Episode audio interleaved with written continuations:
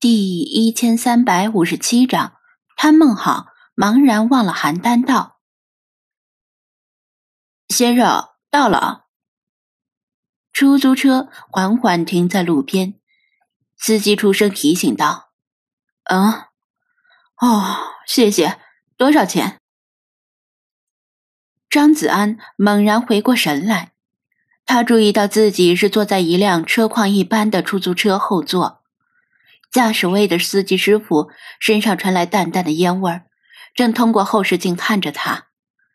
一定是连续几日晚上伏案赶工，有些疲倦，所以一个晃神就像是过去了很久，以至于坐火车的过程只留下一个模糊的印象，像是电影里的蒙太奇手法一样切换了场景。等回过神来，就已经出现在这里。没办法。当初他可能是鬼迷心窍了，听信了 boss 的鬼话，怀揣着每个年轻人都有的激情与想法，加入了一家初创公司。结果进了公司才发现，所谓的初创公司，就是女人当男人时，男人当牲口时，起得比鸡早，睡得比狗晚，工作量每天都很大，挣的钱却寥寥无几，维系工作热情。全靠那些虚无缥缈、不知何时能够有实际价值的期权。和他同时入职公司的不少同事受不了这种生活，都离职了。而他则想的是，反正还年轻，又没女朋友，拼一拼吧。也许公司某天做大做强，就能够实现财富自由了。他用手机扫了司机递来的二维码付款，再次道谢。请司机打开后备箱，然后下了车，取出行李箱。出租车远去，没错，是这里，中华路奇缘宠物店。他抬头盯着宠物店的招牌，又扫视几眼身前身后，确定是这里没错。随即他又轻笑：怎么会有错呢？滨海市又不是特别大的城市，出租车司机一般不会拉错地方。很多店铺门口都立着促销的宣传牌，打算利用黄金周冲一波销量。就连他家宠物店门口也立着黄金周宠物洗澡八折优惠的牌子。想到明天开始就是长达七天的漫长假期，虽然其中四天都是置换过来的，羊毛还是出在羊身上，但街上无论男女老少。都是一派轻松惬意的样子，要么回家与家人团聚，要么像他一样拖着行李，利用长假外出旅游。哗啦，宠物店旁边那间挂着“中华路鞋店”的店铺门被推开了。姑奶奶絮絮叨叨的说道：“小涛子，不是奶奶我说你，你不能总拖欠着卫生费和管理费不交。”别家的店都交了，就你总拖着，这不是让奶奶我为难吗？比张子安大几岁的谢涛一脸人穷气短的样子，点头哈腰送姑奶奶出门。好的，好的，下次我一定不拖欠。姑奶奶，您慢走。他们两个这时候注意到拖着行李箱的张子安，惊喜的同时叫道。哟，是小安子呀，回来了。嗯，回来了。张子安笑道：“姑奶奶、涛哥，你们怎么样？身体还好吗？”“好，都好。”姑奶奶笑盈盈的点头。“回来就多住几天。你爸你妈早就想你了。不说了。”奶奶，我还要去其他店铺催费。你坐了半天火车，肯定累了，赶紧回家歇着吧。姑奶奶，你慢走。张子安目送姑奶奶转身离开，肩膀就被谢涛亲昵的搂住了。嘿，小安子，咱们哥俩好久没见了吧？这次回来一定要好好聚聚。哪天晚上？咱们一起出去喝几杯，说定了啊！两家店铺挨着，两个人也是从小一起长大，虽然长大后因为各自求学和工作有些生疏了，但感情基础依然存在。好的，不过我可喝不了几杯。张子安笑着点头。谢涛突然压低了声音，带着满足的笑容说道：“对了，咱哥俩儿不见外，告诉你一个好消息，你是除了我家里人之外第一个知道的，我有女朋友了，而且已经到了谈婚论嫁的地步。是吗？那恭喜啊！”喝喜酒的时候一定要记得通知我。张子安替自己这位好兄弟感到由衷的高兴。少不了你的。谢涛用拳头轻轻捶了一下他的胸口。你小子也要抓紧时间呐！我和你嫂子也等着喝你的喜酒。八字还没一撇呢。张子安无奈的自嘲。他的视线越过谢涛的身体，落到鞋店的招牌上，问道：“最近生意怎么样？”“马马虎虎吧。你又不是不知道，我从小就不是做生意的材料。”谢涛明显不想继续谈这个话题，拿出手机看了看时间：“我先走了，你赶紧进家吧。”并非张子安想故意扫兴，他是真心替这位好兄弟着想才问的。因为既然到了谈婚论嫁的地步，肯定是正需要钱的时候。但是谢涛的心思已经飘走了，满脑子都是即将大婚的喜悦。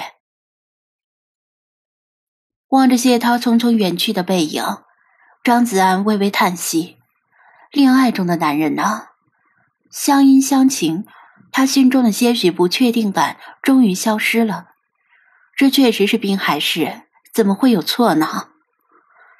他拉着行李箱往家门口走了几步，突然眼角的余光像是捕捉到了什么，蝴蝶，一只像是刚从蛹里钻出来的蝴蝶，忽闪着翅膀，摇摇晃晃从旁边的一家店铺门口飞起。他憧憬着天空，哪怕被屋顶上紊乱的气流吹得飘摇不定，依然努力的飞向天空。他带着对生命的敬意，视线追逐着蝴蝶。明天就是十一了，这可能是本地今年最后一波羽化的蝴蝶。能赶在进一步冷下来之前破蛹而出，真不容易，好顽强的生命力。他心中洋溢着温暖，嘴边不由得露出了微笑。走到宠物店门口，他隔着玻璃看到父母熟悉的身影。父亲正在收拾东西，母亲正站在收银台旁边与一位顾客交谈。幼猫和幼犬们都关在展示柜里，墙上还挂着一排铁笼子，里面养着几只常见的鹦鹉。收银台对面还有一个扁圆形的鱼缸，一对红草金在水间追逐嬉戏。店里不卖鱼，养这对不值钱的红草金只是为了图个吉利。收银台上没有电脑，因为父母不太会操作电脑，习惯于用纸笔记账，又不想额外花钱雇人，只放着两张微信和支付宝的收款码。隔着玻璃门。他突然迟疑起来，心中产生了一股莫名的违和感，像是隔着屏幕观察其他人的生活。正在与顾客交谈的母亲视线一转，看到了呆立在门外的他，惊喜地对他招了招手，示意让他赶紧进来。他的迟疑瞬间被击溃了，像是无法抗拒一般，下意识地推门而入。回来啦，坐车累了吧？快上楼去歇会儿。母亲笑着上下打量着他，不是面对顾客那种职业性的笑容，但是碍于顾客在旁边，不方便过多的交谈。上楼吧，一会儿就做饭。父亲手里握着清理宠物粪便用的小铲子，直起身子，捶了捶腰。他看得清清楚楚，母亲鬓角的白发与过度操劳而干裂的双手，父亲额头的皱纹和泛白的胡茬还有他们无比熟悉的声音与透着喜悦的眼神，如此的真实，如此的令人怀念。我不累。他把行李箱推到墙角，挽起袖子，想接过小铲子。我来吧。不用不用，你上楼歇着去。父亲大手一挥，把小铲子藏到身后。我真不累，他辩解道。不累也去一边歇着。你又不会干，帮忙也是添乱。父亲不由分说，把他按到了躺椅上。他拗不过父亲，只得乖乖坐着。因为从小到大，父母都没怎么让他插手过宠物店的日常事务，只让他集中精神学习就行了。不过，他坐在椅子上，感觉浑身别扭。可能是两个老人忙里忙外，而他一个年轻人却像大爷一样坐着看戏的缘故。他的视线飘向了猫爬架，猫爬架上空空如也。平时只有结束营业后，才会把展示柜里的猫放出来，让它们活动活动。他也不知道自己在期待猫爬架上看到什么。躺椅旁边也很空。如果趴着条狗，最好是大一些的狗，就像是美国老式西部片里刀头式写的牛仔金盆洗手之后，带着一条老狗浪迹天涯。下一条新闻，电视机开着，播放着本地新闻，声音比较小。没客人的时候，父母之间也没有太多的话可聊，开着电视。解闷儿。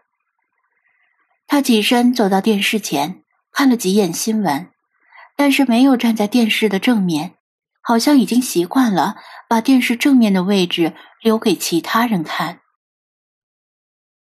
那我先上楼了，反正楼下也帮不上忙，还不如赶紧把行李放好，然后帮忙洗菜做饭。他拎起行李箱来到二楼。二楼静悄悄的，来自一楼的猫叫犬吠，像是隔着很遥远的距离。反正只是在家待七天，他没有带回太多东西，把换洗的衣服放进自己卧室的衣柜里，又把笔记本电脑放到起居室的书桌上，并且顺手把盖子打开，这样只要按一下开关，电脑就能够启动了。不过这样做有什么必要呢？他想了想，还是把盖子合上了。光，起风了，敞开的窗户被风吹得咣咣作响。他关上窗户，一开始没有关紧上锁，这样如果有谁被关在外面，只要从外面扒拉一下就能打开窗户。他不禁哑然失笑，随即回过味儿来，从窗户进来的。除了小偷，还能有谁呢？很快就天黑了，未免夜里忘锁窗户，导致进贼。还是现在就赶紧上锁吧。收拾完东西，他想洗把脸，走到卫生间门口，抬手想敲门，但是转念一想，父母都在楼下，卫生间里不可能有人，于是推门而入。视线下意识的望向浴缸，浴缸清洗太麻烦，平时不怎么使用。此时里面放着一些杂物，一滴水都没有。洗完脸，他回到起居室，拉把椅子坐下来，扫视着整个二楼，总觉得似乎丢失了什么很珍贵的东西，却又想不起来，心里仿佛空了一块儿。晚饭很丰盛，以三口之家而言，有些太过丰盛，根本吃不完。父母还不断的催促他多吃一些。妈，咱家二楼是不是改动过？他扒了一口饭，含糊的问道：“改动？”父母彼此探寻般的对视一眼，同时摇头：“没有啊，你是指什么？”“没有，就是随便问问。”他三口两口把剩下的饭塞进嘴里。我来刷碗。饭后，父母坐在二楼沙发上看电视。他收拾完碗筷，把手擦干，也坐在沙发上。母亲挪到他的旁边，一脸期待的塞给他一张纸条。这是，纸条上是一串电话号码。刘姨给你介绍的那个对象，加个好友聊一聊，最好能直接见个面。母亲说道，像怕他不高兴似的补充道：“不要有什么负担，就当是出去走走，交个朋友。听说这姑娘家世很好，眼光一向很高。如果不行也没啥，咱们再找别的。”张子安回家之前已经有心理准备，也没多说啥，点头接过纸条，通过号码添加好友，好友申请发过去。过了一会儿，对方就接受了。他先翻了翻对方的头像和朋友圈，都是风景的照片，看不出什么生活方面的细节。然后试着打字道：“你好，我是刘毅介绍的。”不知道刘姨跟你提过没有？对方的回复来得很快，见面聊吧，明天上午十点，隐雾山顶的雾隐茶楼，怎么样？